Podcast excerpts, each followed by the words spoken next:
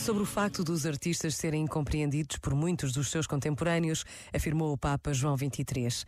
É raro que o gênio ou talento encontrem rapidamente neste mundo toda a compreensão e a glória que lhe são devidas. Antes dos vossos contemporâneos, é às gerações de amanhã que a vossa mensagem se dirige. Pensamos nas multidões inumeráveis daqueles que vos precederam nesta nobre carreira. A sua existência atravessou frequentemente provações incalculáveis, mas as suas vozes vozes continuam a ressoar para consolo e alegria de todos os séculos.